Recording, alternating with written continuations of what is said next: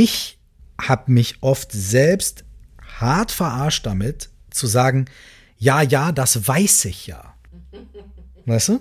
Ja, kenne ich. Ne? Ja, ja, weiß ich. Ne? Ist ja klar, musst du mir nicht sagen, das weiß ich. Aber der Unterschied in meinem Leben ist gekommen, als ich eben nicht mehr so viel gewusst habe, sondern gemacht habe. Und erfahren habe. So. Und das hat bei mir was verändert. Hallo, ihr Herzensmenschen. Herzlich willkommen zu Ein gutes Gespräch, dem Podcast von Ein guter Plan. Ich bin Birte Filmer und spreche heute mit Musiker und Coach Michael Kurt, besser bekannt als Curse, über Kreativität, unsere verschiedenen Persönlichkeitsanteile und deren einzelne Verantwortung in unserem Leben. Für mich war es eine ganz wunderbare Begegnung mit einem Menschen voller Wissen, Machen und Leben. Hallo lieber Mike, schön, dass du da bist. Viel Spaß beim ich Zuhören. Ich freue mich, dass ich hier sein kann. Danke für die Einladung. Ja, toll. Ich habe gerade schon gesagt, ähm, ich würde gerne direkt damit einsteigen, dass du dich selber vorstellst, dass du, ja, dass du sagst, wer ist denn Mike? das ist, ähm, das ist die Frage meines Lebens. Wunderbar. Wer ist eigentlich, wer ist eigentlich Mike? Wer bin ich eigentlich? Das ist, also das ist wirklich, das, that's it. Also, that's it. So, ne?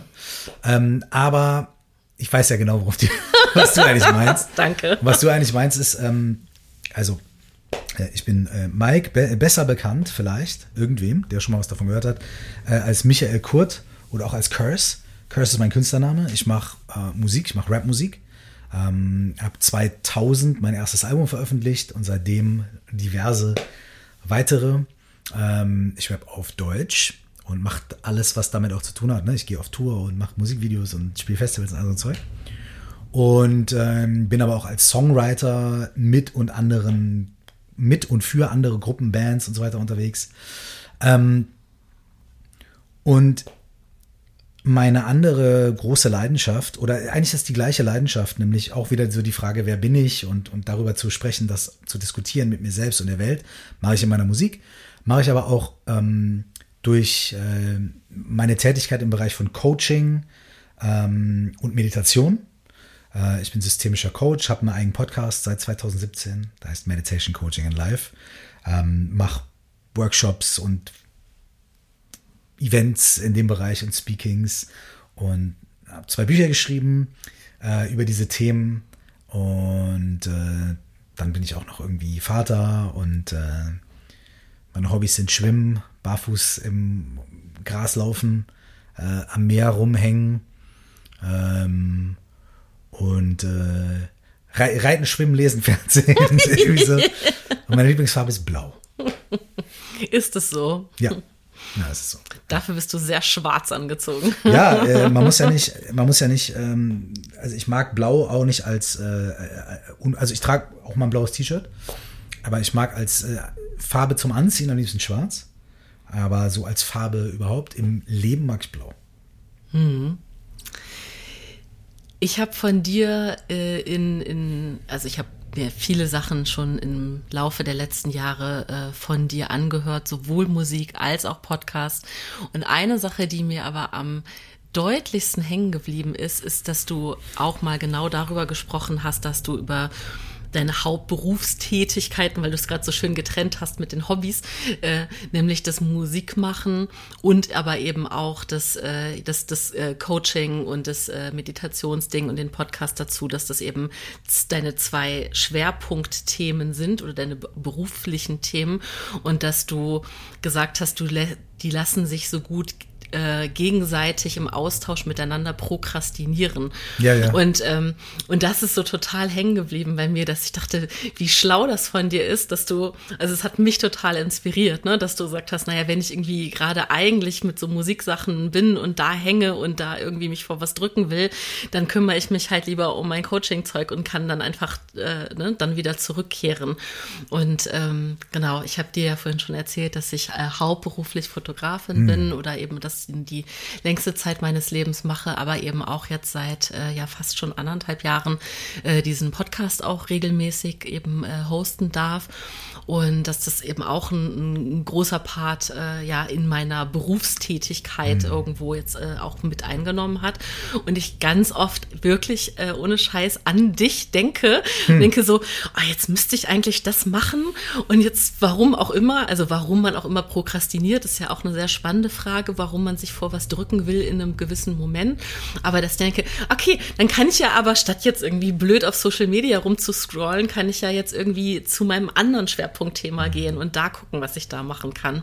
Also das ist auf jeden Fall äh, ein ganz großer Part, mit dem du mich schon mal äh, ja, schon cool. vor Jahren inspiriert hast. Cool. Ja, das hat sich bei mir auch irgendwie zufällig ergeben. Ich habe mir das ja nicht vorher vorgenommen, sondern ich habe das dann einfach irgendwann gemerkt. Ich habe irgendwann gemerkt, dass ich irgendwie zum Beispiel am, am Buch arbeite und dann äh, eine Pause mache und so, boah, ich, mir raucht der Kopf, ich habe keinen Bock mehr. Und dann mache ich irgendwie auf demselben Laptop dann irgendwie mein Musikprogramm an und fange an, irgendwie so Beats zu daddeln und so. Und das, dann habe ich da irgendwann nach einer Stunde dann gemerkt, so, ah, jetzt ist irgendwie so, ah, jetzt wird's zäh. Ah, okay, dann gehe ich zurück zum Schreiben. ist mir dann irgendwann aufgefallen, so, ah, okay, das funktioniert ja ganz gut. Was übrigens nicht heißt, dass ich auch nicht auch vollkommen unabhängig von meiner Arbeit irgendwie mich auch ablenke, einfach mit YouTube oder, oder, oder einem, einem Handyspiel oder Social Media oder sowas mache ich natürlich auch. Mhm. Das ist sehr gut zu wissen, dass du auch äh, Klar, ganz äh, allgemeinen menschlichen Schwächen nachgehst. Ja, 100 Prozent. Vielleicht auch mehr als manche andere Leute. Ich würde sogar sagen, mehr als andere Leute oder anders als andere Leute, weil ähm, alles, was ich mache, mache ich ja selbstständig und als quasi Chef meiner eigenen Strukturen. Das heißt also, ich habe eigentlich ultimativ niemandem gegenüber irgendeine Form von Verantwortung oder Rechtfertigungspflicht. Und das ist super, weil das ist wahrscheinlich auch die einzige Art, auf die ich mein Leben langfristig leben kann. So. Wahrscheinlich, vielleicht. Aber es bedeutet natürlich auch, jegliche Form von Motivation muss aus mir selber kommen jegliche Form von Timing, Abgaben, Druck, äh, äh, Controlling und was auch immer, ich, muss ich mit mir selber ausmachen. Und das ist echt schwer, weil, man, weil manchmal hilft es ja einfach zu wissen, ey, die Kollegin wartet auf irgendwas, auf irgendeine Info oder man ist zu viert im Büro und dann macht man halt gemeinsam irgendein Projekt. Es hilft ja auch einfach manchmal dabei, dann die eigenen Zweifel, die eigenen Ängste, die, die eigene gefühlte Unzulänglichkeit, irgendwie auch so ein bisschen zu überbrücken und einfach zu sagen, komm, machen wir jetzt einfach mal. Ne? Äh, und das habe ich halt meistens nicht. Ich sitze da halt 90 Prozent der Zeit alleine rum und muss mich alleine motivieren, muss mich alleine bei der Stange halten, muss mich alleine inspirieren. Und es interessiert ja keinen, wenn ich mich, wenn ich im Studio bin, einfach hinsetze und sechs Stunden lang South Park gucke. Das interessiert ja keinen. Da kommt ja keiner und sagt, ey, arbeite mal. Oder du warst nicht produktiv oder sonst irgendwie was. Ne? Das heißt, dieses, dieses, dieses, dieses Selbstmanagement ist echt krass und das Risiko dann wirklich auch zu versumpfen, ist auch immens hoch. Also das äh, ist nicht nur so romantisch und mega produktiv immer, wie, wie es sich anhört. Ne? Ich bin auch echt, auch immer noch ganz schön viel am Austarieren mit mir selbst immer. Mhm. Die, die spannendste Frage dazu ist ja auch, äh, ist es überhaupt an sich verwerflich? Ne, du hast gerade das Wort ja. äh, Produktivität reingebracht. Ne? Also ist das denn überhaupt etwas, was da als Anspruch äh, mit dabei sein muss? Oder ist eben ja eine Art von ähm, Müßiggang nicht eben auch zwingend notwendig, um in produktive, kreative Prozesse zu kommen. Ne? Also ich kann mir das so in einem ohne dass ich jetzt äh, äh je war, jemals in meinem Leben musikalischen Output selber gehabt hätte, aber äh, durchaus ja auch also schon krea ja auch kreativ. Auch kreativ ähm, und, und, und, und eben ja auch emotional kreativ. Also weiß gar nicht, kann man mhm. das trennen? Die, alle, Kreativität ist wahrscheinlich immer emotional Oder kann man auch kreativ Mathe machen? Ich weiß es nicht, Bestimmt. aber bestimmt auch. Genau, aber so eine klare Verknüpfung von, von wirklich einer Emotionalität und Kreativität. Dafür braucht es ja auch äh, so ein, ja, den, den, diesen einen Flow, von dem immer alle sprechen, ne, in den man dann irgendwie kommt. Also das ist ja nichts, was man abruft, wo man sagt so, okay, um 9.15 Uhr wird ein Song geschrieben. Ich würde halb widersprechen wollen. Ja, bitte. Denn ich glaube, es ist beides. In meiner Erfahrung ist es beides. Wenn, also, da war, da war jetzt auch voll viel drin. Ich versuche es mal irgendwie so zusammenzurollen, so ein bisschen. Also erstmal die Frage, muss man überhaupt, muss man produktiv sein? Ähm, müssen, muss man nicht. Ne? Aber da gibt es ein großes Aber. Also in dem Moment, in dem, und ich spreche jetzt nicht nur von mir, sondern insgesamt in dem Moment, in dem man vielleicht auch irgendwie von der eigenen Produktivität oder Kreativität irgendwie die Miete bezahlt, entsteht vielleicht manchmal ein Druck. Ne? Weil da ist es so, ey, ich, ich muss irgendwas machen, weil ich muss ja meine Miete bezahlen. So. Also da muss man auch nicht produktiv sein, weil man kann ja auch beim Bäcker arbeiten, wenn man möchte und dann Kunst in der Freizeit machen, auch okay. Aber manche Leute möchten nicht beim Bäcker arbeiten oder können dann gar nicht beim Bäcker arbeiten, weil sie halt irgendwie kreative Seelen sind und dadurch kann schon mal so eine Gemengelage entstehen. Dadurch kann Druck entstehen. So. Damit kann man dann irgendwie umgehen, aber das kann schon passieren. Ähm, die zweite Sache, die dann kommt, ist der, der eigene Anspruch. Der eigene Anspruch ähm, ist ja auch nicht nur, ich möchte hier kompletten Müßiggang machen, sondern der eigene Anspruch, selbst wenn es nicht um kapitalistische Produktivität geht, geht es ja doch um einen möglichen Ausdruck des Selbst, was auch immer das ist. Es geht ja darum zu sagen, ich möchte mit meiner Kunst in irgendeiner Form einen Ausdruck schaffen. Und wenn man dann einfach nur da sitzt und sich nicht schafft auszudrücken oder sich oder das Gefühl hat, man kann sich nicht so ausdrücken, wie man es eigentlich sich wünscht. Die Bilder sehen nicht so aus, wie ich sie vor meinem geistigen Auge sehe. Der Text wird nicht so, wie ich ihn irgendwo tief in mir drin spüre. Ich schaffe die Worte nicht so zu setzen, dass sie die Essenz von meinem Gefühl aus, ausdrücken. So. Oder das Bild oder der Tisch oder was auch immer man da künstlerisch schafft. So, ne? Das heißt, dann gibt es nochmal das Ding, Erwartung an den eigenen Ausdruck und irgendwie dann der tatsächliche in die Welt kommende eigene Ausdruck. Dann gibt es nochmal das Ding, okay, wie gehe ich dann damit um, mit so einer Diskrepanz? Und ist die wirklich wahr? Und ist meine Erwartung vielleicht auch konditioniert, eben wieder durch Gesellschaft? Es entsteht so eine riesige Gemengelage von verschiedenen Dingen. So. Und natürlich kann man dann auf der Oberfläche sagen, ich muss nichts machen.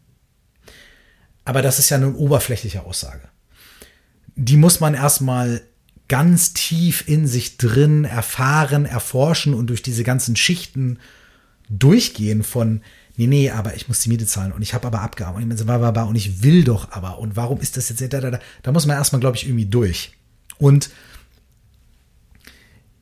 meine Erfahrung hat sich verändert. Früher war ich, habe ich mich selbst sehr wenn ich nicht produktiv war oder wenn ich nicht kreativ war oder wenn es mal nicht so geklappt hat, wie ich dachte, bin ich schier in existenzielle Krisen gestürzt.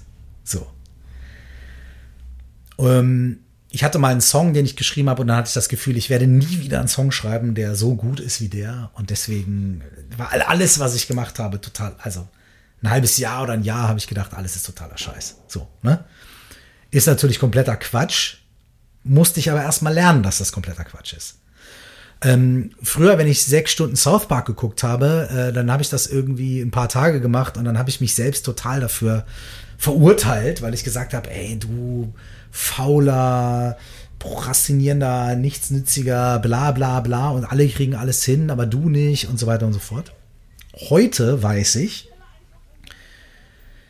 dass ich halt auf eine ganz bestimmte Art und Weise funktioniere und die ist anders, als man das so klischeemäßig von so einer 9-to-5-Tätigkeit irgendwie kennt oder erwartet. So. Ich glaube, dass die meisten Menschen anders sind als 9 to 5, aber ne? So. Ja. Äh, ne? Das Weil das ist auch. ja eigentlich, eigentlich ist dieses ganze 9 to 5-Ding ist ja nicht für Menschen gemacht, sondern es ist für effizientere Fabrikarbeit gemacht. Also unser ganzes Arbeitssystem jetzt auch wann wir arbeiten und wann Kinder zur Schule gehen und so weiter, basiert auf der industriellen Revolution. Wie kann man am besten äh, die Maschinen in der Fabrik am Laufen halten? So strukturieren wir jetzt die Arbeitszeiten der, der arbeitenden Bevölkerung. So. Es ist erstmal überhaupt nicht wirklich auf die Bedürfnisse der Menschen, sondern auf die Bedürfnisse der Produktion ausgerichtet. So. Ähm, aber da, den, den, den Grätscher das jetzt mal. Und, ich, und, und für mich ist dann der Punkt so, ich habe für mich jetzt einfach, er hat mich damit abgefunden und meinen Frieden, ich habe mich damit angefreundet auch, dass ich einfach in Phasen arbeite. Und es gibt manche Phasen, und die Phase kann auch nur 45 Minuten lang sein. Da bin ich hochprodukt, hochproduktiv und hochkreativ und dann vielleicht zwei Tage gar nicht oder zwei Wochen gar nicht. Ich habe aber erkannt, dass meine 45 Minuten manchmal eben ausreichen, um den einen, also meine erste Single von meinem ersten Album Wahre Liebe, also auch der, der Titelsong von meinem Podcast ist quasi, ich habe diesen Text in, in 40 Minuten geschrieben. So. Aber ich habe natürlich 20 Jahre Leben vorher gelebt und, und dass ich das in diesen 40 Minuten kanalisieren kann. Und das weiß ich jetzt mittlerweile, und deswegen bin ich entspannter, was das angeht. Und jetzt komme ich endlich zu deinem letzten Punkt, wo ich dich unterbrochen habe. Für mich ist es immer noch ein Drahtseilakt, mich nicht selbst zu verarschen und nicht irgendwie einfach wirklich eine faule Sau zu sein und dann zu sagen, ja, das brauche ich für meine Kunst, so, ne? Sondern irgendwie diesen Drahtseilakt zu tanzen zwischen, ja, bleib ruhig den ganzen Tag im Bett liegen, guck ruhig South Park oder was auch immer, aber manchmal musst du dich einfach auch hinsetzen und machen. Und ich habe irgendwo so einen schönen Satz gelesen oder eine schöne Idee gelesen, ich weiß nicht mehr, wo sie mir zum ersten Mal begegnet ist, aber für mich ist sie wahr. Wenn, wenn die Muse kommt und dich küsst, dann ist es am besten, wenn du gut vorbereitet bist und Zettel und Stift schon mal da liegen. Ne? Das heißt, ich versuche halt einfach für meine Kreativität und diese ganzen Sachen immer gute Rahmenbedingungen zu schaffen. Das heißt, ich gehe tatsächlich einfach teilweise ins Studio, auch wenn ich gar keine Idee habe und wenn ich gar nicht inspiriert bin und wenn ich überhaupt nicht weiß, was ich da soll, gehe ich ins Studio, setze mich hin, mache Musik an, lege mir Zettel und Stift hin und mache einfach irgendwas. Was ich zum Beispiel mache, ist, ich sag, stelle mir einen Timer und sage, okay, 20 Minuten, das Thema ist, was ist vergänglich? Zum Beispiel. Und dann stelle ich mir einen Timer und dann schreibe ich 20 Minuten, ohne den Stift abzusetzen, zu der Frage, was ist vergänglich? Und das kann eine Aufzählung sein, das kann irgendwie ein Scheiß sein, wo ich mich ständig im Kreis drehe, das kann eine hochphilosophische Abhandlung sein, das kann auch äh, sein Pseudophilosophie am Anfang und dann in der achten Zeile fange ich an, mich über mich selber lustig zu machen, dass ich irgendwie so ein, aber ich setze den Stift nicht ab für 20 Minuten. Dann lege ich den hin. Es, oder, oder eine Stunde oder eine halbe. Und es kann auch sein, dass ich das dann wegwerfe. Aber ich versuche der Muse irgendwie die Tür aufzumachen, sondern okay, ich bin hier, ich sitze hier, ich schreibe, ich bin im Studio, ich, ich, I'm doing something. Und manchmal passiert dann was und manchmal nicht. Meistens passiert nichts, aber manchmal passiert was. Aber ich habe quasi die Tür dafür aufgemacht. Boah, das war jetzt lang. Mhm. Ja, aber super. Ich habe, glaube ich, gerade äh, äh, 24 gedachte Post-its reingeklebt in den Text, in den du gerade gesprochen hast. Ähm, ich möchte auf jeden Fall zu ein paar Sachen was sagen, weil da wäre echt äh, so, weil du jetzt wirklich ja krass viele verschiedene Sachen auch mit reingebracht hast. Einmal finde ich das total wichtig zu wissen, dass eben egal wie frei und kreativ und selbstbestimmt man sich fühlt oder oder auch ist, dass du eben einmal auch gesagt hast, die Rahmenbedingungen sind ja trotzdem wenn man Miete zahlen muss, wenn man vielleicht eine Familie mit ernähren möchte, äh, finanziell versorgen möchte, dann gibt es eben diesen äußeren Druck, auch irgendwo in dieser Gesellschaft natürlich auch seinen Part zu erfüllen, egal wie Künstler, ob wie doll Künstlerin ich bin, so, ja. Und das ganz klar zu trennen, einfach zu sagen, es gibt, ein, es gibt äußere Rahmenbedingungen, Ähm, und die machen was mit mir, die haben einen Anspruch und das aber auch zu trennen von dem Anspruch, den ich an mich selber habe. Mhm. Wenn ich das trennen kann, dann weiß ich, okay, es gibt eine Notwendigkeit, es gibt eine Zahl, die am Ende oder am Anfang des Monats irgendwo beim Vermieter auf dem Konto landen muss oder wo auch immer oder die der nächste Supermarkt irgendwie von mir haben möchte, wenn ich dort Lebensmittel einkaufe. Es gibt Dinge, die müssen irgendwie geschaffen werden mhm. als kommerziellen Mehrwert.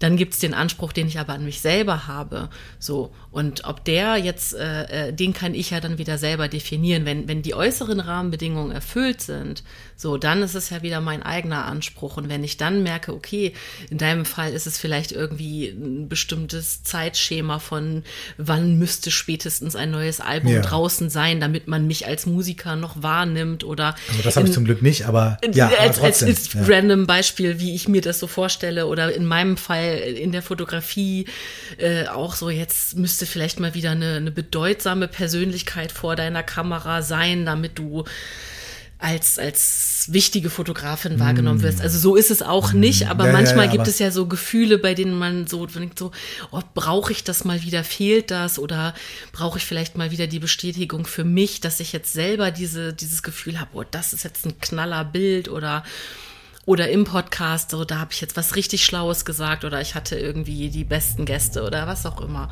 So, und wenn man das voneinander trennt, zu sagen, so das eine ist wirklich, sind die äußeren Bedingungen, das andere stelle ich an mich selber, dann kann ich ja mit meinen eigenen Ansprüchen an mich ja auch irgendwie arbeiten und dann gucken, wie, woher kommen denn diese Ansprüche, ne? Was sind das für Glaubenssätze? Sind mhm. das welche, die wirklich ein, was mit Ausdruck zu tun haben und mit Persönlichkeit oder sind das vielleicht eben auch ja sozialisierte äh, Glaubenssätze von, wie hat man sein zu müssen als Künstlerin oder generell. Ne? Muss es Weil da kann nämlich auch was ganz Interessantes kommen, da kann nämlich auch der nächste Konflikt entstehen. Irgendwie denke ich, scheiße, ich muss meine Miete zahlen. Aber dann habe ich nämlich in meinem Kopf die anderen Stimmen, die sagen, ja, dann bist du gar keine echte Künstlerin. Weil sobald du an Geld denkst, ist es ja nicht mehr Kunst. Und dann, dann habe ja. ich die beiden Stimmen in mir drin und denke mir, ja, bin ich jetzt, bin ich jetzt eine Künstlerin? Ah, ich, eigentlich muss ich mich schämen, weil ich bin gar keine echte Künstlerin. Weil Scheiße, ich nicht frei bin. Weil genau. ich nicht frei bin, weil mir ja. nicht alles egal ist, weil ich nicht bohem in der Gegend rum, was weiß ich was und so, ne? Ja. Und, und, und das kommt ja dann auch eventuell nochmal dazu und so weiter, weil auch das ist ja mit so viel besetzt, so, ne? Auch im, ja, du bist ja gar nicht, du willst es ja gar nicht wirklich, wenn du nicht bla bla bla bla bla bla bla, so. Und ich, ähm, für mich ist unglaublich hilfreich, zu wissen, dass all diese Sachen irgendwie gleichwertig richtig und falsch sind. Also all, all diese Aussagen sind irgendwo in unter bestimmten Parametern die richtige Aussage, unter anderen Parametern eine falsche Aussage. So. Mhm. Äh, ja, ich muss meine Miete zahlen. Ja, stimmt. Aber ja, ja, kann das eine bedeuten, kann aber auch das andere bedeuten, kann aber auch so ausgelegt werden und so. Und ich bin kein echter Künstler, keine echte Künstlerin, wenn ich nicht A, B oder C. Ja, aus der einen Perspektive ja, aus der anderen Perspektive nein und so weiter. So. Deswegen habe ich, ist für mich klar, dass all diese Dinge überhaupt gar keine feststehenden Faktoren sind, sondern irgendwelche Dinge, die in meinem Kopf auftauchen, weil die einfach da sind, weil ich irgendwas gehört habe oder weil ich irgendwas denke und so weiter und so fort. So, in dem Moment, in dem ich die alle, alle für bare Münze nehme, komme ich in einen krassen Konflikt. In dem Moment, in dem ich nur die einen für bare Münze nehme und die anderen für mehr und die anderen für weniger, fange ich immer an auszutarieren und zu entscheiden und orientiere mich immer in eine Richtung und muss immer so. Aber in dem Moment, in dem ich, ich für mich persönlich das Gefühl habe, okay, all diese Sachen sind wahr, weil all diese Sachen sind da, sind alles meine Gedanken, sind alles meine Gefühle, meine Emotionen, meine Ängste, meine Inputs, all, all diese Sachen. Ja, aber keiner von denen bestimmt mein Leben sondern das mhm. sind alles irgendwelche Impulse. Und ich kann einfach auch sagen, ja, ich habe all diese Impulse und ich mache einfach den nächsten Schritt. Mhm. Und dann gehe ich einfach ins Studio und setze mich hin und schreibe eine halbe Stunde. Und dann mache ich das morgen wieder und dann führe ich ein Gespräch darüber, ob ich das mal irgendwann rausbringe und dann kriege ich irgendeine Antwort und dann gehe ich wieder ins Studio und dann das Leben passiert dann halt trotzdem immer weiter. Und habe ich wieder neue Impulse und wieder neue Sachen in mir drin und so weiter. Und mhm. dann mache ich trotzdem den nächsten Schritt. Und dann mache ich morgen eben den nächsten Schritt, indem ich sage, heute nicht. Heute fühle ich, ich bin instabil. Es wird mir heute nicht gut tun, dahin zu gehen ins Studio. Ich, nee, heute mache ich das nicht. Und dann ist der Impuls auch, dann folge ich dem Impuls. Es ist in Ordnung. Und so ein bisschen so dieses innere Tarieren zu haben, so von, ja, das stimmt alles, es kann ja alles, mag ja alles sein, schön und gut, aber unterm Strich, wie geht's mir jetzt? Was möchte ich als nächstes machen? Was ist der nächste Schritt? Manchmal ist der nächste Schritt im Bett zu bleiben, manchmal ist der nächste Schritt wirklich ins Studio zu gehen und wirklich zu schreiben, auch wenn ich keinen Bock habe. Und dann mache ich den nächsten Schritt. Und das ist wirklich das, was mir, oh, es klingt etwas abstrakt, aber es ist für mich ziemlich eine sehr konkrete Praxis. Diese mhm. Impulse und diese inneren Stimmen alle nicht mehr so wichtig zu nehmen und die dadurch auch alle irgendwie gleichzeitig und in verschiedenen Balancen halten zu können, ohne mich damit krass zu überanstrengen und dann den nächsten Schritt zu machen. Mhm. Also für mich ist es gar nicht so abstrakt. Ich kann mich da, glaube ich, ganz gut reinfühlen und glaube, dass es einfach total wichtig ist, wenn man diese ganzen Perspektiven, die gleichzeitig alle existieren, sowieso und können und dürfen, wenn man die aber auch alle einmal sich auch angeguckt hat schon mal in seinem Leben. Ne? Also wenn du sagst, naja, heute bleibe ich im Bett, mhm. ähm, und, und das als Perspektive ausgesprochen ist, vielleicht zum Thema ähm, Selbstfürsorge, mentale Gesundheit. Ja, wenn ich sage so unter dem Aspekt wirklich von Selbstfürsorge bleibe ich heute im Bett, weil ich fühle mich wirklich danach einfach mich körperlich äh, äh geborgen zu fühlen und das kann ich am besten in meinem Bett. Ähm, genauso wie, wie, wie, wie das eben der Impuls sein, also dann ist das, wenn du das einmal zu Ende gedacht hast oder für dich ausgesprochen hast und gleichzeitig weißt, naja, es gibt noch diese ganzen anderen Gedanken, die mich vielleicht irgendwie mit einem, mit einem kreativen oder produktiven Druck eigentlich ins Studio schicken würden oder der, wo, wo vielleicht sonst ein schlechtes Gewissen entstünde, so, dann, dann hast du wenn du die alle kennst, vielleicht auch leichter genau diese Entscheidungsfreiheit, so stelle ich mir das jetzt vor, oder mhm. wie du es gerade beschrieben hast, ähm, dass du einfach eine Wahlmöglichkeit hast, auch dann dich in dem Moment so ein bisschen, ja, dass du also intuitiv und spontan zu entscheiden, weil du einfach für dich schon mal alle diese Perspektiven zu Ende gedacht hast, oder ist das gar nicht für dich, ist es nicht notwendig für dich, die zu kennen?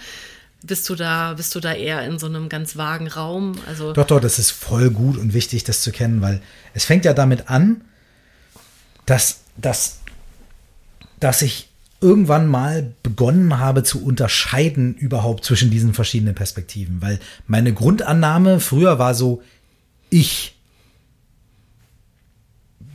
bin, will jetzt im Bett liegen, aber ich finde mich deswegen auch scheiße und ich Weißt du, es war ja alles ja. ich. Ja. Es war irgendwie so wie eine, eine Person oder eine Figur, die auf einmal sich in acht verschiedene Richtungen bewegen will und deswegen völlig verzweifelt, äh, weil sie sich irgendwie nirgendwo hin bewegen kann und innerlich zerrissen ist. Ne? Innerlich zerrissen bin ich ja, wenn ich denke, ich bin eine feste Sache und jetzt zieht's mich in verschiedene Richtungen. So. Und für mich war es ein, oder war es, ja, war es ein krasser Gamechanger, dann irgendwann mal zu sagen, Moment, vielleicht sind das alles nur bestimmte Anteile in mir. Es gibt irgendwie den Anteil, der im Bett liegen möchte. Und dann gibt es den Anteil, der irgendwie, ne, das scheiße findet. Es gibt auch den Anteil, der das gut findet, weil er es braucht. So. Und die beiden können sich ja irgendwie miteinander unterhalten oder die beiden können ja verschiedener Meinung sein oder der eine ist mal lauter, der andere ist leiser und so weiter. Aber ich habe das so ein bisschen, wie man könnte sagen, entzerrt. Es war dann nicht mehr, ich will liegen bleiben, ich find's scheiße, ich brauch's aber auch, sondern ja, das sind alles aber irgendwie verschiedene Teile in mir. Oder ich habe ganz viel auch so, das ist auch so innere Aufstellungsarbeit im systemischen Coaching macht man das total viel, habe ich ja auch gelernt. Und ähm, da kann man ja wirklich diesen inneren Anteilen, diesen inneren Stimmen auch Namen geben, äh, Aussehen geben und so weiter. Und dann hat man halt irgendwie Ich habe mal mit, mit einer äh, Klientin zusammengearbeitet, der, das ist mir bis heute irgendwie, ihre inneren Bilder waren so toll, die sind mir bis, bis heute im Kopf geblieben. Die hatte dann, ging es um einen Jobwechsel und sie hatte dann den Null-Bock-Punk in sich, der irgendwie gesagt hat, nee, ey, dann hatte sie irgendwie den Hulk, der irgendwie äh, dann böse geworden ist, wenn irgendwie äh, Unrecht geschehen ist in ihren Augen. Dann hatte sie aber auch die professionelle äh, äh, ähm, Managerin, die irgendwie ganz souverän die Sachen und so weiter und so fort. Ne? Und die hatte halt acht oder zehn oder zwölf Hauptfiguren in sich, die da alle auf sie eingeredet haben, wo es um diese Entscheidungsfindung ging des Jobwechsels. Und dadurch, dass sie die dann quasi sichtbar gemacht hat, die voneinander entzerrt hat, konnte die die wie so ein Team, die Avengers, sage ich jetzt mal, oder whatever, ja, konnte sie die irgendwie aufstellen. Und daher kommt auch das Wort Aufstellungsarbeit, weil du halt dann deine inneren Anteile als einzelne Figuren irgendwie hinstellen kannst. Man kann das auch super im Raum machen mit verschiedenen Zetteln oder so. Ne? Da kannst du die hinstellen und dann kannst du halt gucken, wie ist das denn, wenn der eine weiter vorne steht und der andere weiter hinten und die, die hinten links steht, die immer rumschreien muss, damit sie überhaupt gehört wird. Was würde denn passieren, wenn ich, wenn die einfach mal ganz vorne stehen darf, sich mal umdreht und die ganze Gruppe mal adressiert? und mal ohne niedergeschrien zu werden, mal reden kann. Vielleicht wird die auf einmal ganz leise. Vielleicht steht die nicht mehr hinten und und so weiter und so weiter. Ne? Ähm, und das ist eine ganz wunderschöne Art und Weise, wenn man das ein paar Mal durchdacht hat und nicht nur im Kopf, sondern auch gemacht hat. Dann kann man seine innere Welt so ein bisschen entzerren. Und nach dem zweiten, dritten, vierten, fünften, sechsten Mal oder dreißigsten Mal ist es dann so ein bisschen mehr automatisch so, ah, okay, hier ist wieder die Stimme oder oh, das ist eine neue Stimme oder keine Ahnung, ne? Und dann hat mir auch Meditationspraxis sehr geholfen, die mir auch gezeigt hat, dass mein Kopf mir sowieso ständig irgendwelche Gedanken produziert. Und ich habe keine Ahnung, wo die herkommen. Das kann jede und jeder gerne mal für sich selber ausprobieren. Einfach mal fünf Minuten hinsetzen und nichts tun. Und dann einfach mal gucken, was habe ich denn alles in den fünf Minuten für Sachen gedacht. Viel zu viel. Und wenn ich mich dann frage, wo kam mir jetzt der Gedanke her und wie komme ich jetzt von Hölzchen auf Stöckchen und so weiter und so fort, mhm. ähm, das reicht schon, aber dann kann man sich das mit so einer richtigen Meditationspraxis ja wirklich wie eine Wissenschaftlerin richtig, richtig angucken, richtig auseinandernehmen. Und da merkt man auch irgendwann, dass es für ganz viele von denen, dass ganz viele von diesen Sachen überhaupt gar keinen nachvollziehbaren Ursprung. Also viele Gedanken haben keinen nachvollziehbaren Ursprung. Dann legt man dann nachher irgendwie, sagt man, ach ja, das kann sein, weil ich habe jetzt gerade an die grüne Gurke gedacht, weil ich ein Beispiel gesucht habe und da habe ich an den YouTube-Vortrag gedacht, den ich neulich, und da ging es um die grüne Gurke. Deswegen habe ich an die grüne Gurke gedacht. Aber andersrum könnte man ja auch sagen, ja, warum hast du denn nicht an alle anderen Dinge gedacht in dem Moment? Also warum war es in dem Moment nicht die pinke Yogamatte, die hier steht? Oder was auch immer das ist, sieht aus wie eine Yogamatte. Vielleicht ist es auch einfach ein Papier. Hm. Und so weiter. Das heißt, es lässt sich überhaupt, äh, es lässt sich zwar vielleicht nachher in Retrospekt sagen, na ja, ich glaube, ich habe an die grüne Gurke gedacht, weil, aber es lässt sich überhaupt nicht sagen, warum habe ich denn nicht an alle anderen Dinge gedacht, an die ich mit genau so einer guten Erklärung auch hätte denken können. Mhm. Warum habe ich mich an den YouTube-Vortrag erinnert und nicht an das Buch, was ich gerade lese und so weiter. Das heißt, wie die Gedanken in meinem Kopf entstehen, und die Kausalitäten sind sowieso auf, auf unterster, tiefster Ebene absolut nicht nachvollziehbar. Und das gibt einem ja auch so eine gewisse Freiheit zu sagen, geil, da muss ich die auch nicht alle ernst nehmen. Mhm. Und die kommen sowieso und dann gehen die sowieso und jetzt kommen die Gedanken, dass ich mich schlecht fühle und dass ich wertlos bin und morgen kommen die Gedanken, ich bin ein cooler Typ. Ja, okay, cool, die sind da und die machen was mit mir. Yes, und äh, die sind aber auch einfach so gekommen und die werden auch einfach so wieder gehen. Genauso wie mein Gedanke an die grüne Gurke. Diese Dinge sind nämlich in ihrer Beschaffenheit gleich. Und das dann zusammenzunehmen mit, ich habe auch diese ganzen inneren Anteile und mal ist der eine laut, mal der andere und was will da gehört werden und dann zu sagen, ganz viele Gedanken, Emotionen und Regungen in mir sind eh nicht nachvollziehbar, die sind einfach da, okay, kein Problem. Und das alles schafft dann nachher das schafft dann nachher so ein diffuses Feld, was du eben meintest. Weißt du? Natürlich guckt man sich das an, aber irgendwann wird es dann ich laufe ja nicht den ganzen Tag durch den Tag und sage, ah, das ist jetzt die Stimme und das ist jetzt der Null-Bock-Punk und hier ist der Hulk und so weiter, sondern es ist eher wie so ein Grundrauschen, was mir nachher irgendwie sagt, so, ja, das ist alles da, mal ist das, aha, das, ah, okay, alles klar. Ich denke dann gar nicht so groß darüber nach in den meisten Situationen, aber irgendwie habe ich so einen Grundgewahrsein dafür, in, in, nicht in allen Momenten im Leben, aber, aber äh, öfter als, als früher. Ähm, dass in mir drin halt so eine Gemengelage ist und die halt irgendwie rumeiert. Äh, und, und manchmal einfach auch ohne irgendwelche, also das, das alles gar nicht so viel davon ist gar nicht so ernst. Mhm. Also der, der, der Schlüssel zu, zu so vielem ist ja genau dieser Perspektivwechsel. Also das ist ja, glaube ich, egal, ob von welcher Warte aus man sich irgendwie dem Thema Achtsamkeit, Selbstreflexion nähert. Einfach das, das, das, das schönste Geschenk im Leben ist der Perspektivwechsel, den man entweder selber hinbekommt, aber oder eben im Austausch. Ne? Also ich, ähm, als du vorhin ähm, von auch gesagt hast, naja, wenn du halt einfach äh, sechs Stunden das Hauspark gucken willst, ähm, erstens hatte ich sofort so ein äh, Blame Canada Jingle im Kopf, den ich ja. jetzt, äh, das ist das erste, was bei mir dann aufgeploppt ist. Und dann musste ich ähm, glaube ich nämlich, dass es eine gemeinsame Bekannte von uns ist, an Elisabeth Hahnke denken, mhm. ähm, die äh, äh, auch eine ganz, also ganz, ganz tolle Coaching-Arbeit macht, äh, meiner Meinung nach oder meinem Erfahrungswert nach.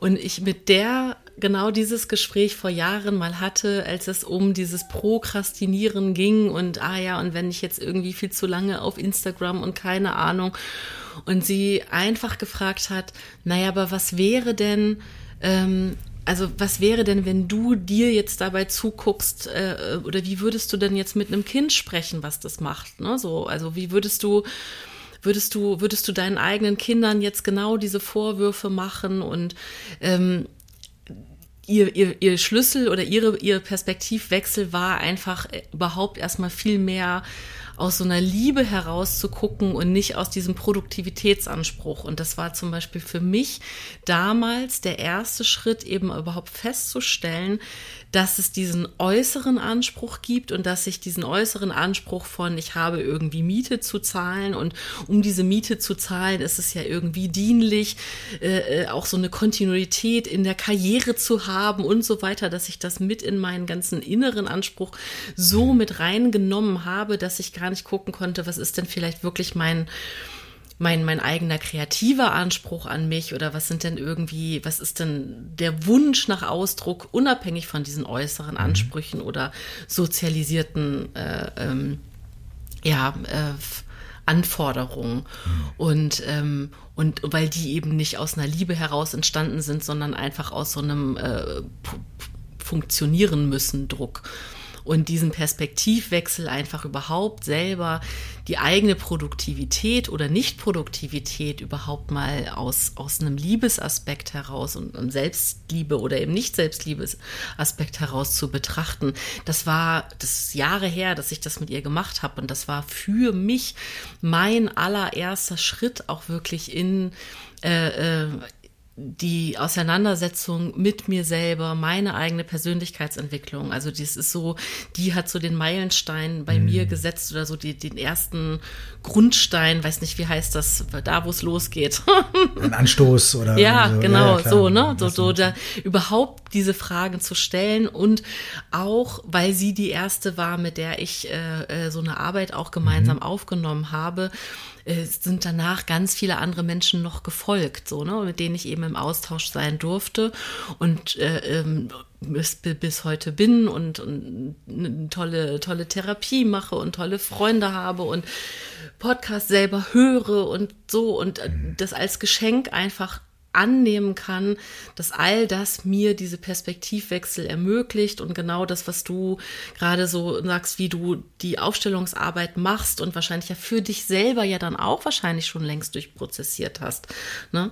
Ähm, was das für ein Geschenk ist, diese Perspektiven zu bekommen und, und wie viel Reichtum das einfach bringt. So, das höre ich bei dir so raus, dass du so unheimlich reich bist an, an, an Methodik und an Wissen und wie viel das anscheinend dann auch zu Balance führt. Das ist das, was bei mir gerade so ankommt. Hm. Die Balance ist bei mir nicht so sehr durch das Wissen und die Methodik gekommen, sondern durch das tatsächliche Machen dieser Methodik. Und das ist voll der wichtige Unterschied für mich. Ja. Weil ich schon immer ein Mensch war, auch schon als Kind, Wissen war nie mein Problem. Ne? Ich kann Sachen lesen und kann dir das Buch irgendwie auswendig vorerzählen. Oder ich kann Sachen hören und kann dir irgendwelche, also ich habe ein sehr gutes Gedächtnis, ich, ich bin sehr aufnahmefähig für Wissen, in Anführungsstrichen, außer Mathe. So. Aber, aber solche anderen Sachen, ne? Und ich kann das dann auch gut wiedergeben. Und das klingt dann auch alles ganz toll. Aber ich habe mich oft selbst hart verarscht damit, zu sagen, ja, ja, das weiß ich ja. Weißt du? Ja, kenne ich. Ne? Ja, ja, weiß ich. Ne? Ist ja klar, musst du mir nicht sagen, das weiß ich. Aber der Unterschied in meinem Leben ist gekommen, als ich eben nicht mehr so viel gewusst habe, sondern gemacht habe.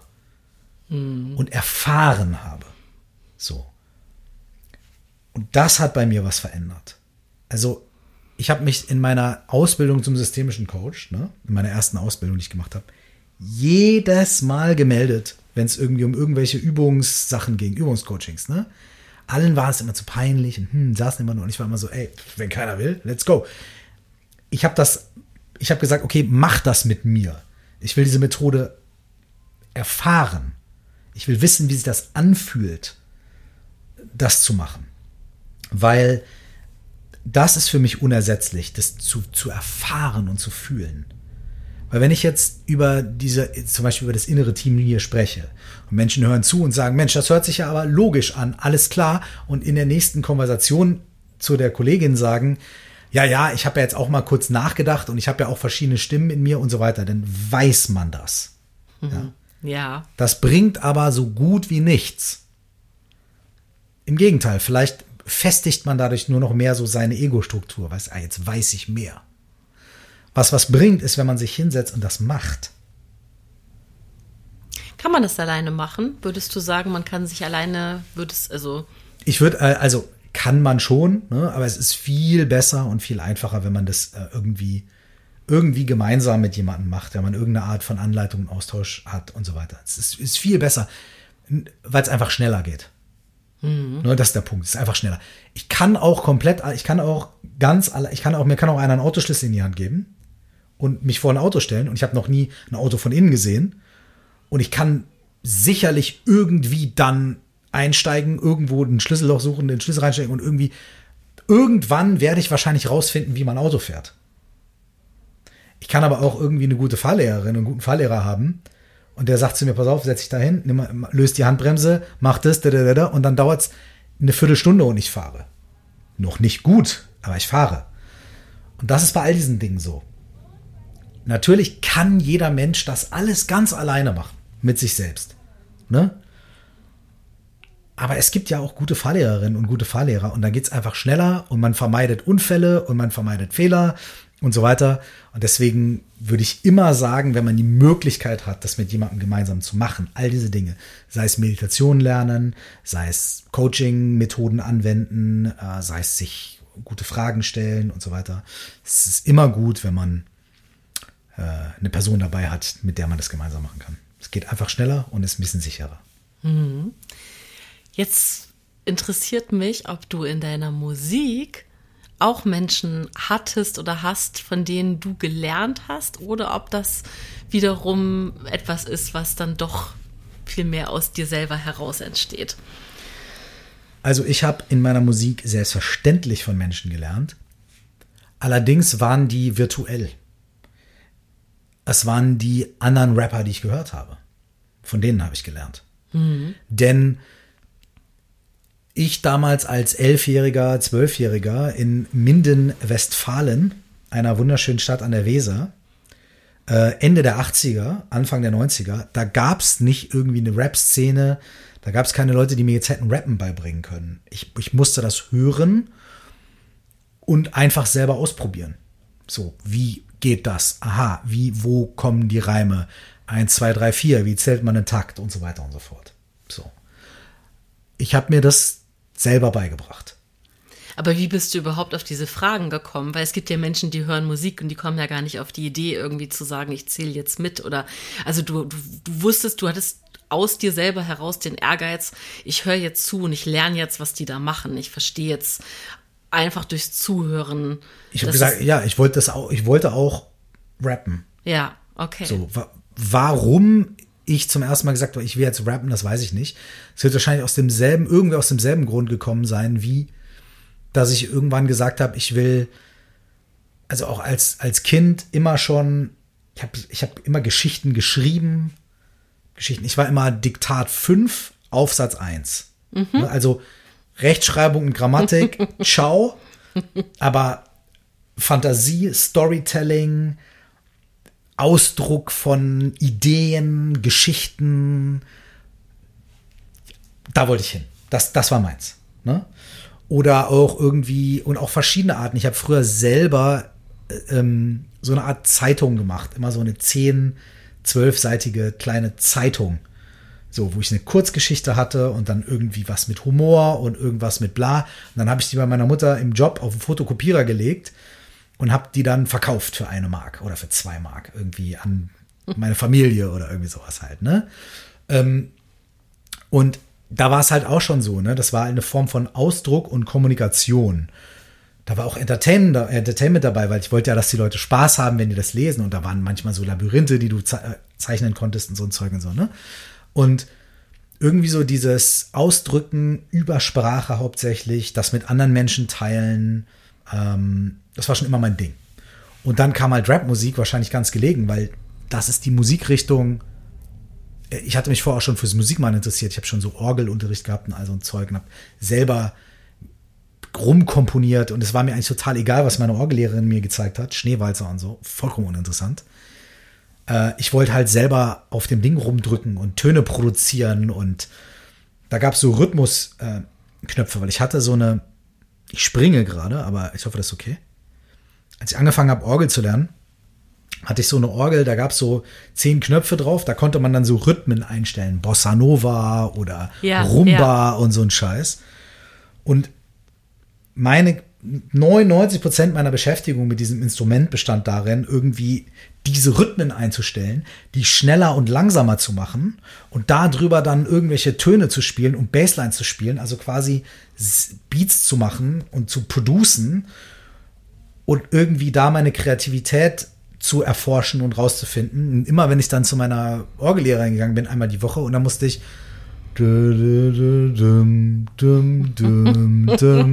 spielen. Und da habe ich gesagt, ey, kann ich wenigstens. Dein Gesicht dazu war jetzt auch einfach sehr. Kann ich, wenigstens, kann ich wenigstens den Rhythmus einschalten? So, nein, du musst erstmal alles korrekt oh spielen oh lernen, bevor du irgendwie rumdaddelst und so weiter. Hey, und liebe Grüße an die Frau.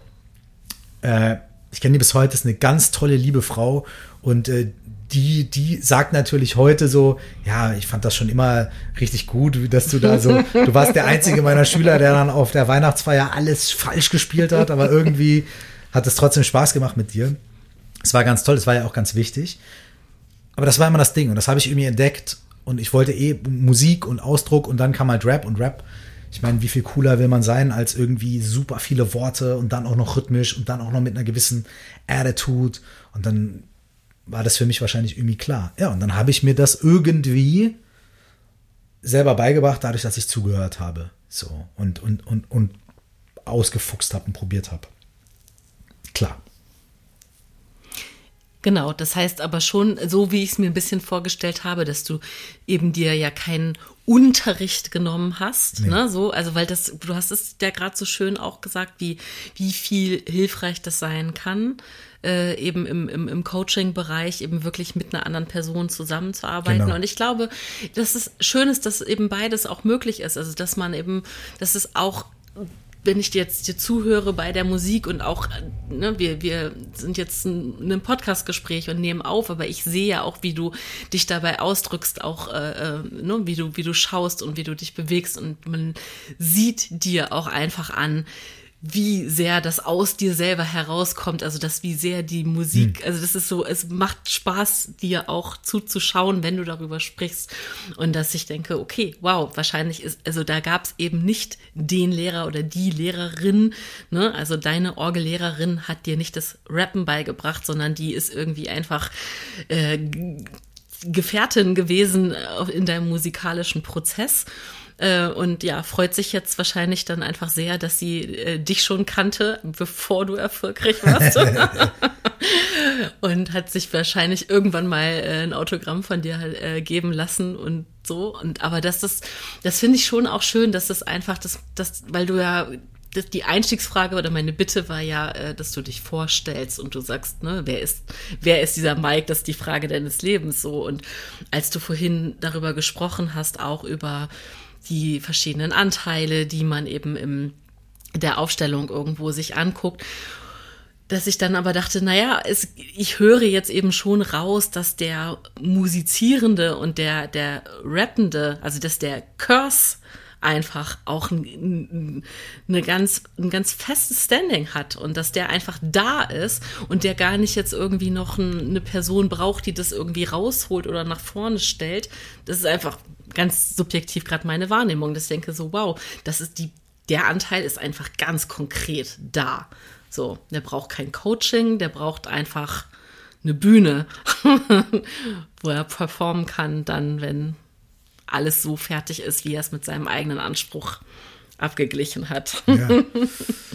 Oder? Es ist jetzt, äh, ich habe jetzt einfach mal so hier freie Absolut. Schnauze. Ja, das ist, das ist aber auch das Ergebnis wieder von, ähm, auch wieder eigentlich davon, äh, dass ich mir das auch bewusst gemacht habe. Weil in dem Moment, in dem ich dann irgendwie nur irgendwie in dieser Rolle da war, hat mich das total belastet.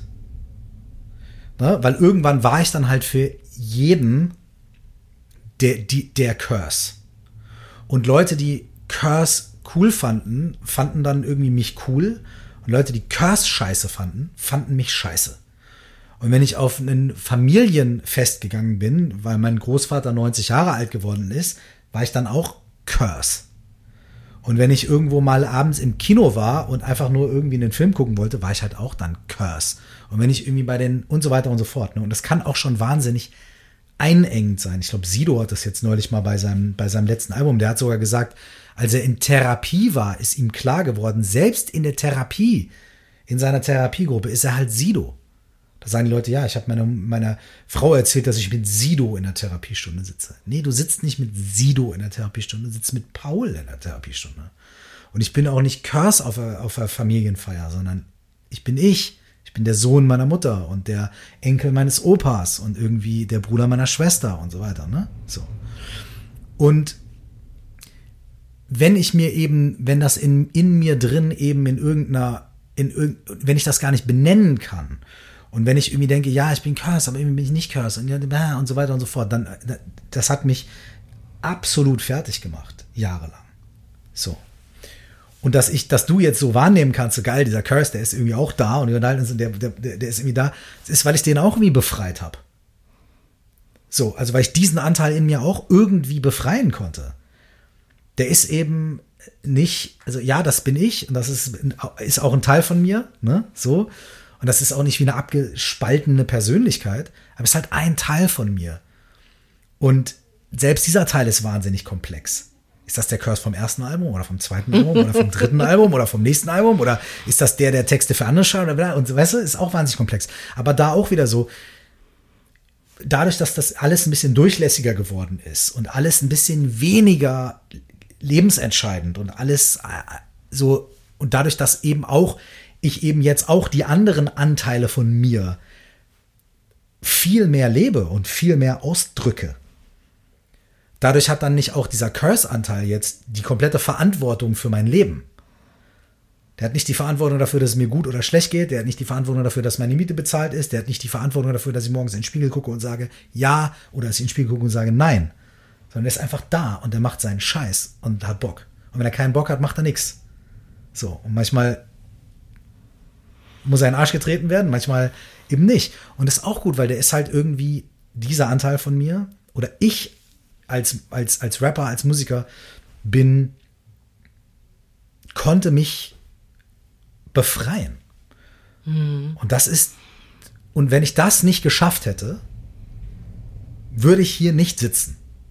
Ja. Weder als Rapper noch als sonst irgendwie was, weil wenn ich das nicht geschafft hätte, hätte mich das platt gemacht.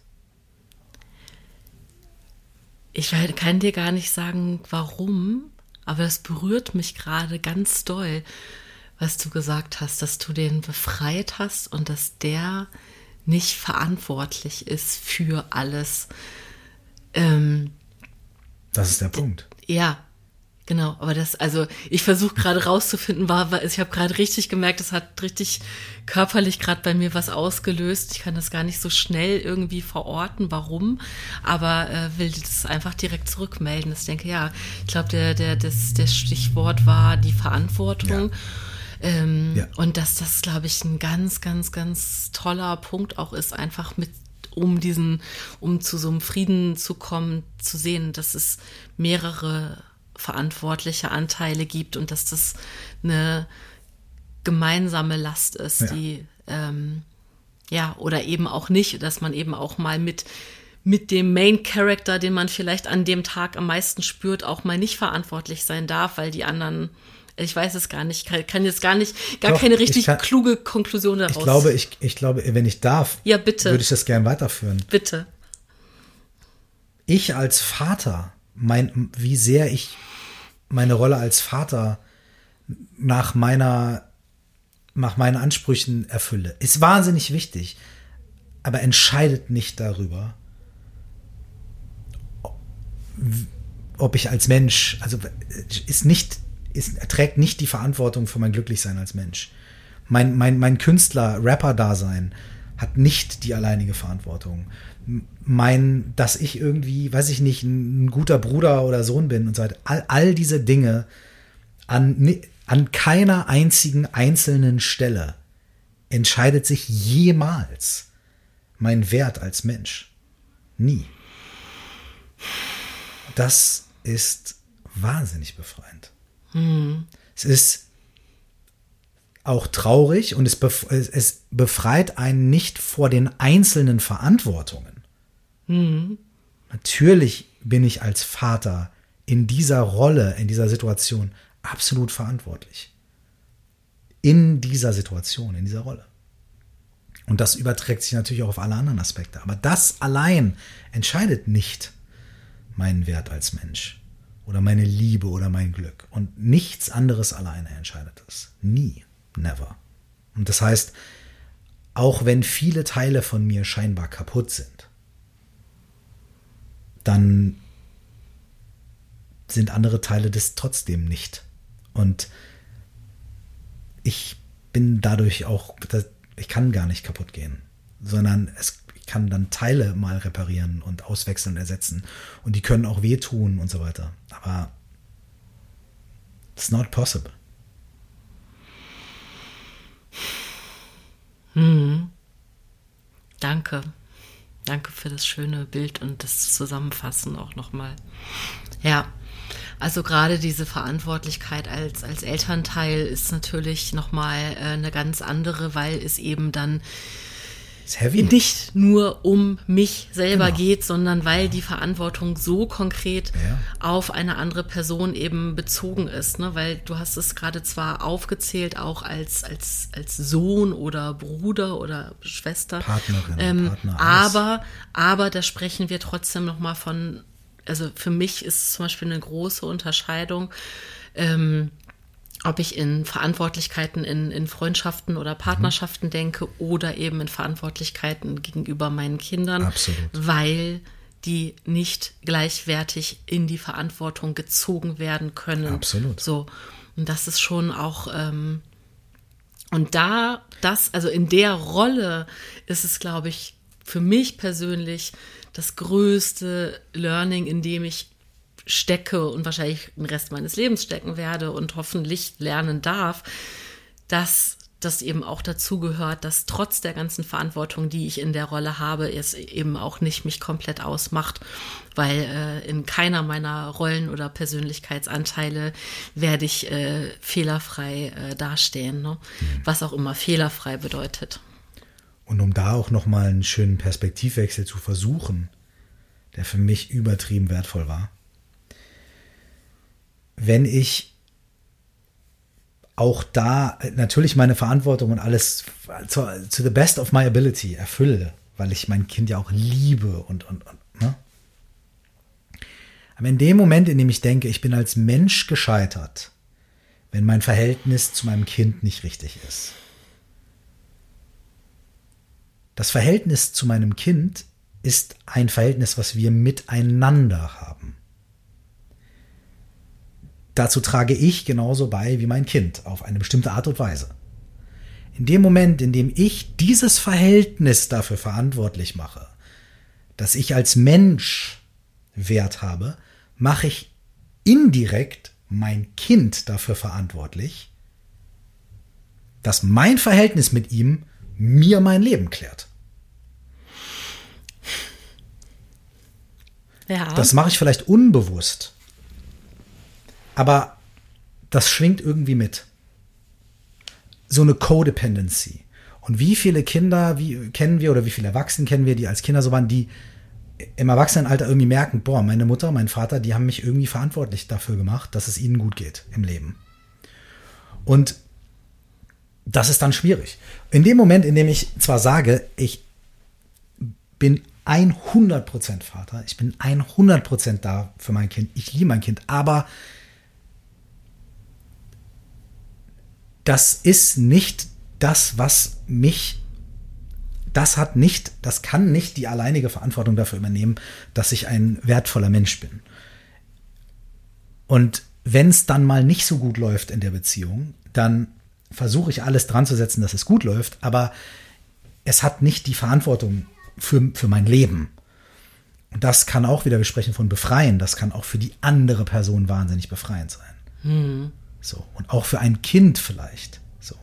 Immer wohl wissend, dass das natürlich nicht heißt, das ist mir jetzt egal oder weniger wichtig oder überhaupt nicht. Aber es hat eben nicht dieses, wenn, wenn, wenn wir beide nicht klappen, ist mein Leben vorbei. Das spürt die andere Person und denkt sich, uff, ich liebe meine Mama, ich liebe meinen Papa, ich muss jetzt hier delivern. Das können wir ganz oft gar nicht vermeiden. Aber wenn wir uns das mal bewusst machen, nicht wir und bla, sondern ich. Äh, mir hat das wahnsinnig geholfen, mir das bewusst zu machen. Ich, ich, ich bin verantwortlich für meinen Sohn. Aber meine Beziehung zu meinem Sohn ist nicht verantwortlich für mich. Hm. Ja, das finde ich einen ganz, ganz, ganz äh, tollen Gedanken. Dankeschön. Und der wiederum lässt sich, finde ich, problemlos auf alle zwischenmenschlichen Beziehungen übertragen. Ja. ja. Hm? Weil das ist ja auch äh, da so ein Anspruchsdenken zu haben, dass irgendwie eine Paarbeziehung oder eine Freundschaft oder was auch immer. Ne? Eine Paarbeziehung ja. ist auch der Klassiker für so eine Dynamik. Ne? Mhm. Ja, oder eben, also einer meiner Lieblings-Postkartensprüche äh, ist äh, ähm, ne, zum Thema Elternschaft, Parents are just kids having kids. Also das heißt, mhm. wenn wir über Elternschaft reden, denken wir ja wahrscheinlich jetzt beide erstmal an unsere eigenen Kinder aus Elternperspektive, aber wir sind ja eben auch Kinder unserer ja, Eltern. So, ne, das ist irgendwie, das hat mein, mein äh, jüngerer Sohn, der ist jetzt gerade neun geworden, der hat das das war ganz süß. Da war nämlich die meine Mutter zu Besuch zu seinem Geburtstag und er hätte die jetzt länger nicht gesehen und der macht sich ganz gerne und viel Gedanken über so Verwandtschaftsverhältnisse und dann sagt er, alle Menschen auf der Welt sind Kinder von irgendjemandem. Mhm. Oma, du bist auch ein Kind. Ja. Das hat er so zu ihr gesagt. Und das, ne, und das, ja. ja. Punkt, genau.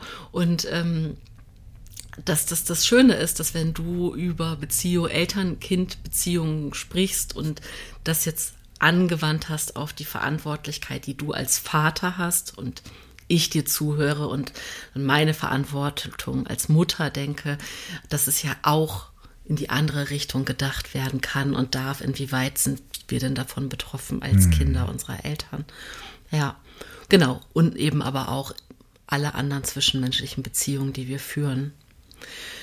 Ähm, lieber Mike, ich, ich ähm, mag das gerne jetzt quasi auch bei, bei ähm, ja, laufendem Mikrofon erzählen, dass wir äh, hier uns begegnet sind in einem Moment, wo ich äh, tatsächlich einfach emotional gerade ganz schön gestruggelt habe und dir auch erzählt habe, aus welcher äh, Situation ich äh, hier äh, in, in, äh, zur Aufnahme gekommen bin und du einfach so ganz ruhig dich hier hingesetzt hast und mir zugehört hast und mich gefragt hast, ob ich was brauche oder was ich brauche. Und ähm, ich nämlich jetzt gerade in diesem Moment merke, so, oh ja, ne, jetzt kommen so ein paar Themen, die wir hier ansprechen, mhm. die könnten jetzt irgendwie persönlich gerade so ein bisschen was mit mir machen. Und ich finde das einfach wahnsinnig schön. Ähm, dass sich jetzt quasi der, der, der Kreis schließt von dem Gespräch, was wir hatten, bevor wir mhm. aufgenommen haben. Nämlich, da hast du mich gefragt, na ja, was ist denn, also, wofür könntest du dich denn jetzt schämen, wenn du hier sitzt und dich irgendwie gerade äh, ähm, schwach fühlst oder den Tränen nah bist und dass ich da gesagt habe, naja, für die mangelnde Professionalität mhm, mhm, und gleichzeitig eben merke, nur dann, wenn das möglich ist, also wirklich eben in diese ganzen Punkte zu gehen und selber zu spüren, wie geht's mir denn damit, wenn wir über Eltern-Kind-Beziehungen sprechen, wenn wir über zwischenmenschliche Beziehungen sprechen, wenn wir über unsere Kreativität sprechen, wenn ich zulasse in dem Austausch mit dir, dass ich eben auch dazu Gefühle entwickle, dass ich das auf mich selber anwende, dass wir uns im Austausch darüber befinden, dann, dann ist da eben auch dann kommen wir, glaube ich, über diesen Punkt hinweg, den du gerade genannt hast, nämlich nicht nur zu sagen, ja, weiß ich. Hm. Ne?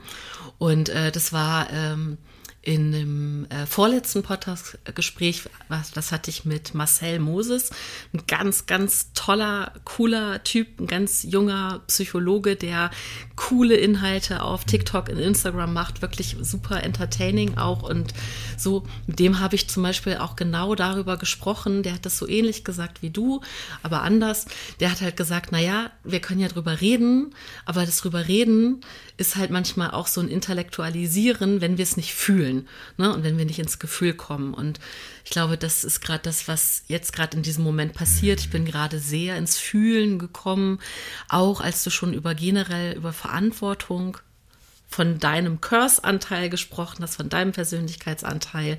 Jetzt sprechen wir über Eltern-Kind-Beziehungen. Und das ist was Schönes. Also, das ich finde das schön, dass das Teil einer professionellen Situation sein darf, ins Fühlen zu kommen, weil wir gerade, weil wir das dürfen, weil das ein Geschenk ist, dass wir professionell über Gefühle reden können. Hm. Das ist was Schönes. Möchte ich so ganz allgemein gerade meine Dankbarkeit ausdrücken. Ja, danke, dass du den Rahmen dafür bietest. Ja, und danke, dass du deine ganze deine ganze Weisheit mitbringst, um überhaupt äh, darüber zu sprechen. Also ich fühle mich sehr, sehr. Ähm also obwohl mir das Wort Weisheit jetzt natürlich total schmeichelt, äh, muss ich äh, und ich natürlich dann mein Ego jetzt sage, oh, und der, und der, andere Teil von mir sagt, ja, jetzt muss so ein lustiger Spruch kommen, wie das einzige Weiß ist mein Bart und so. Muss ich trotzdem dazu sagen, ich bin nicht weise genug, um den Alarm von meinem Handy auszuschalten. ähm, und auch, ähm, und auch da wieder, und das sage ich jetzt überhaupt nicht, um zu kokettieren oder sonst irgendwas, sondern weil's, weil's, weil es mir einfach wichtig ist, das immer wieder dahin zurückzuholen. So, ey, wir sitzen hier gemeinsam und wir tauschen uns aus und ich habe dich total gefühlt und du hast eigentlich mit deiner intuitiven Weisheit das Feld bereitet, weil du von dir aus gesagt hast, pass mal auf, entgegen von Konventionen, ich sag, ich spreche jetzt was aus oder ich sage zumindest, dass irgendwas ist und hast ja dadurch auch einen riesigen Schritt gemacht, so ins Unbekannte, vollen Mutes in so einer verletzbaren Situation und ähm, und bietest mir dadurch ja auch, äh, ich lerne in dem Moment dann von dir und ey, es gibt ja diesen schönen Satz, ne, we are all just walking each other home. Wir, wir laufen einfach alle zusammen hier. Und dann können wir es uns schwer machen und können uns ein Bein stellen und können sagen, ich will aber schneller als jemand anders. Und wir sind, haben alle keine Ahnung und wir wissen alle nicht, wo es hingeht. Und wir wissen alle nicht, ja, wo man vielleicht in eine Mauer läuft und wo man auf dem Holzweg ist. Niemand weiß das. Oder wir erkennen das an und sagen, okay, ich habe aber irgendwie jemanden gesehen, der hatte Schuhe an, der hat mir gezeigt, wie es geht. Ich kann dir auch zeigen, wie man Schuhe anzieht. Oder hier ist jemand, der hat zumindest für die nächsten zehn Meter mir eine Karte gegeben. Lass mal hier die nächsten zehn Meter zusammenlaufen. Oder ey, da vorne an der Abbiegung, da war ich schon mal. Wenn du da bist, da ist ein super, super guter Vietnamese. Äh, da musst du die Füllnudelsuppe essen. Was auch immer es ist, so, weißt du? Wir, wir, wir, lau wir laufen hier gemeinsam.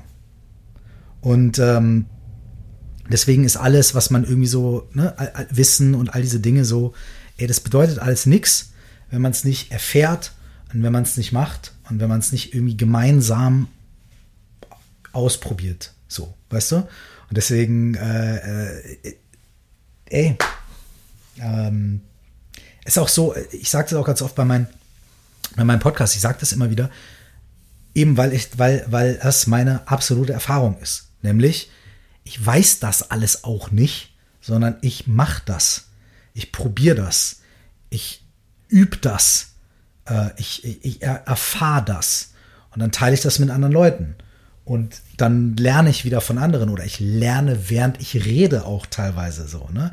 Ich erkläre irgendein Tool und sowas und dann wird mir auch wieder, ah, stimmt, so war das nochmal oder das oder was auch immer so. Das, äh, das ist so, es ist, äh, ey, ähm, wir sind da alle zusammen. Wir sind alle zusammen auf dem Weg. Deswegen, äh, ja, äh, ich habe all die Sachen, die ich erfahren habe, auch erfahren, weil ich sie irgendwann entdeckt habe oder irgendwann gehört habe oder irgendwann ausprobiert habe und so. Also, ne? Hm.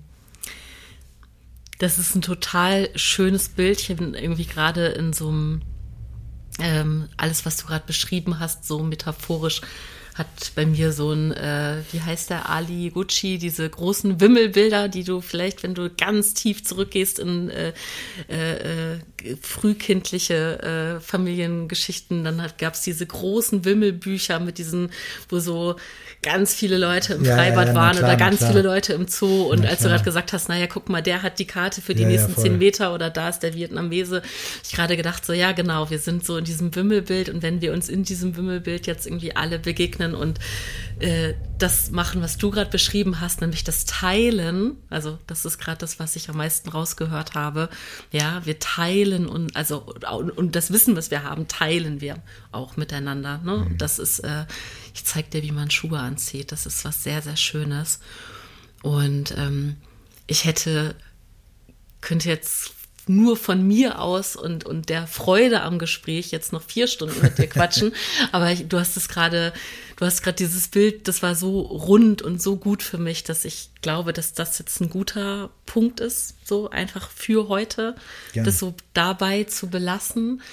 Ich nehme sowieso schon einen ganzen Haufen Gefühle jetzt einfach mit raus aus diesem Gespräch. Und ich möchte dich aber vorher fragen, lieber Mike, ob du so spontan auch irgendwas für dich schon mitnehmen kannst aus, den, aus der letzten Stunde? Total viel. Total viel. Also erstmal grundsätzlich nehme ich mir einfach mit, äh, dass es einfach eine schöne Begegnung ist. Wir sitzen hier und wir hatten uns vorher, zumindest nicht, dass ich wüsste, Wir hatten uns vorher noch nicht kennengelernt oder gesehen. Nee, so. ich glaube auch nicht. Nee. Genau. Und wir haben uns, äh, wir haben jetzt noch nicht mal zwei Stunden miteinander verbracht. Und wir konnten über sehr persönliche Sachen reden. Aus meiner Erfahrung, aus deiner Erfahrung.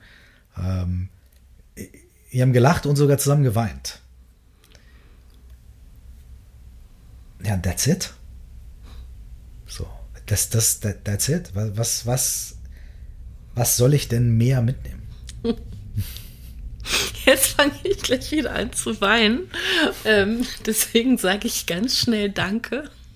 Danke dir. oh Gott.